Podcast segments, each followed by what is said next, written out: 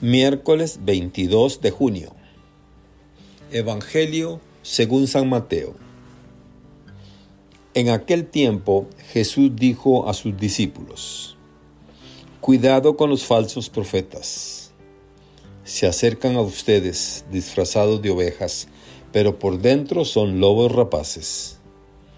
Por sus frutos los conocerán.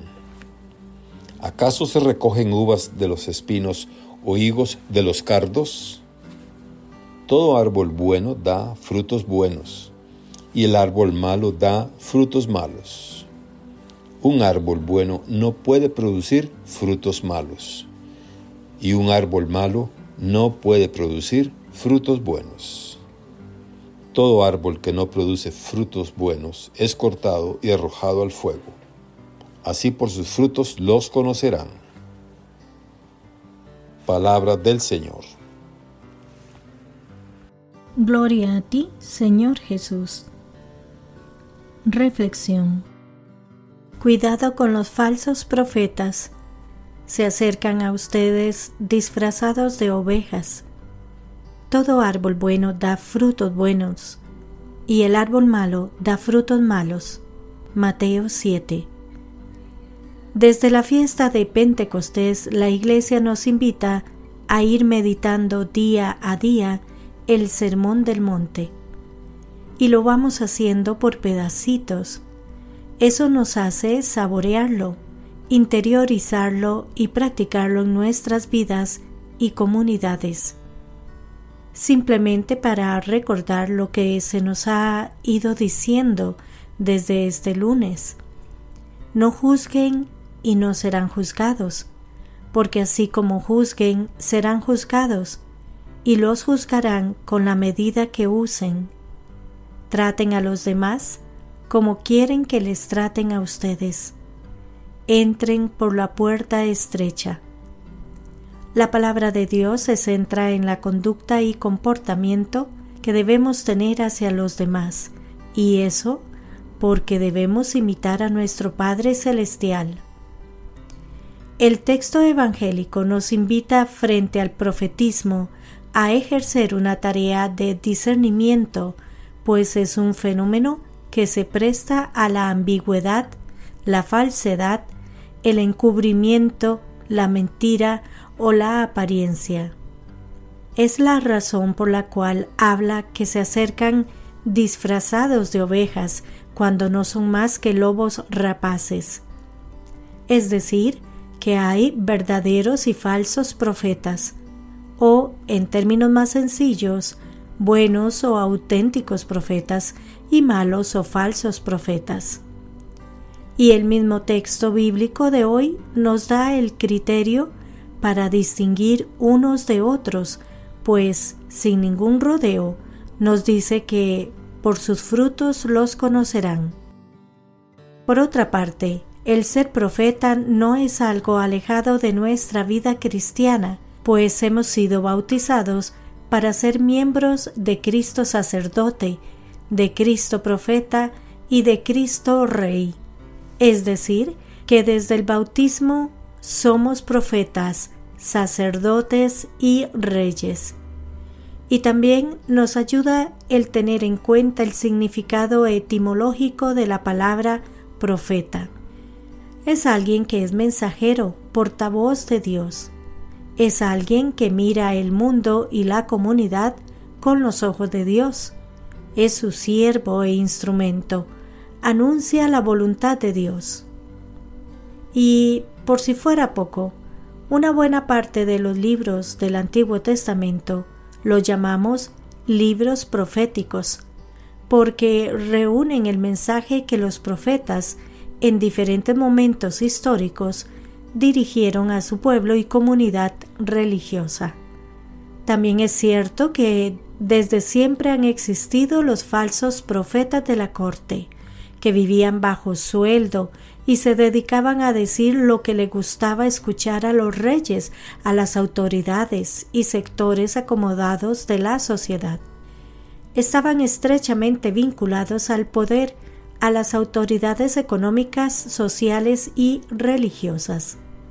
Con frecuencia los profetas eran enviados por Dios cuando los problemas de la justicia, abusos de poder, explotación de los pobres, huérfanos y viudas era muy notorio, dejando grandes desigualdades y sociedades muy polarizadas.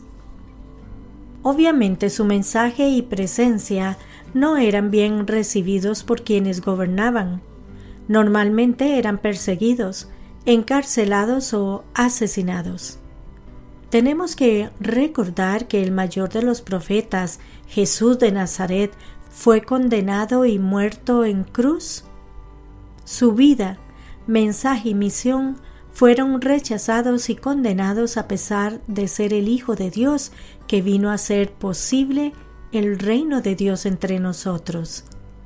Es decir, que el verdadero profeta no es un asalariado, no trabaja por dinero, que busca congraciarse y decir cosas agradables y redituables para con los que detentan el poder. Proclama un mensaje no acomodado a su conveniencia y del que obtiene grandes beneficios personales. Por el contrario, el verdadero profeta es portavoz de un mensaje que no es suyo, no lo domestica ni acomoda a sus intereses, más bien es objeto de desvelos, inseguridades, desprestigio y cuestionamientos de todo tipo. Es un privilegio y una gracia de Dios saber que nuestra iglesia es una iglesia profética y de profetas. Lo repetimos una vez más. Una iglesia sin mártires y profetas no es la iglesia de Jesús. Es signo de verdad, autenticidad y de presencia de Dios en nuestra comunidad eclesial.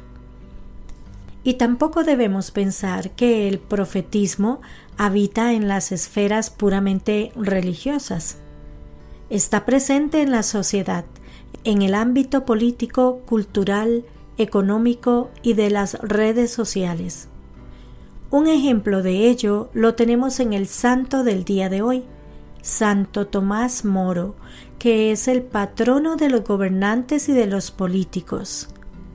Él decía que el hombre no podía ser separado de Dios, ni la política de la moral. El rey Enrique VIII quería repudiar a su esposa y contraer nuevas nupcias en contra de lo prescrito por la Iglesia. Al final, desobedeciendo al mismo Papa, realiza la ruptura definitiva de la corona británica con Roma y el surgimiento de la Iglesia anglicana como Iglesia cismática. Posteriormente se autonombró cabeza de la Iglesia inglesa. Tomás Moro terminó siendo ejecutado juntamente con San Juan Fisher en 1535 por el rey de Inglaterra. Santo Tomás Moro ilustra con claridad una verdad de la ética política, la defensa de la libertad de la Iglesia frente a indebidas injerencias y sometimiento al Estado. Al mismo tiempo, defensa en nombre de la primacía de la conciencia, de la libertad de la persona frente al poder político.